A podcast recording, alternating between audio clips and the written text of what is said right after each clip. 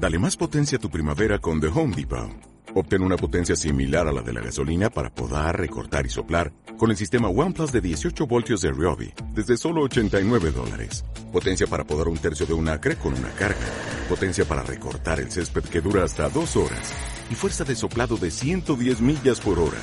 Todo con una batería intercambiable. Llévate el sistema inalámbrico OnePlus de 18 voltios de Ryobi. Solo en The Home Depot. Haces más. Logras más. ¿Bioética para qué?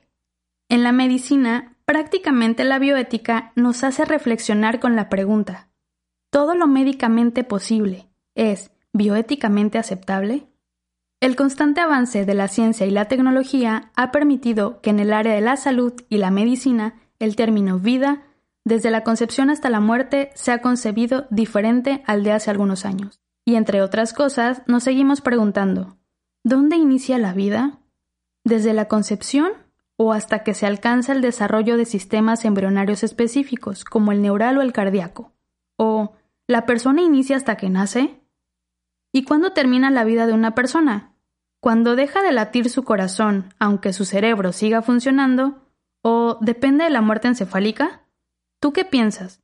Tan solo de estos dos planteamientos surgen varios de los dilemas desde el inicio hasta el final de la vida, que se tratan de resolver a través de la bioética. Por ejemplo, legalizar el aborto, suicidio asistido si el paciente lo solicita, ¿quién decide cuando el paciente no es competente mental para tomar una decisión?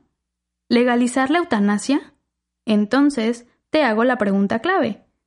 ¿Todo lo técnicamente posible es éticamente aceptable? Y la misma pregunta surge en cuestiones como ¿modificar el ADN para mejorar la especie aunque otra se pierda? ¿Clonación?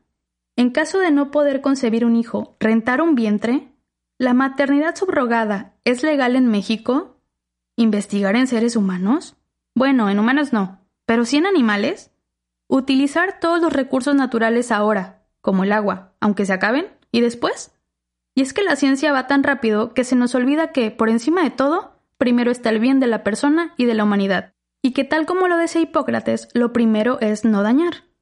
La bioética da resolución a todos estos casos, eligiendo la mejor opción para los mejores intereses de los involucrados en pro del humanitarismo y de la dignidad humana, con base en la Declaración Universal de los Derechos Humanos.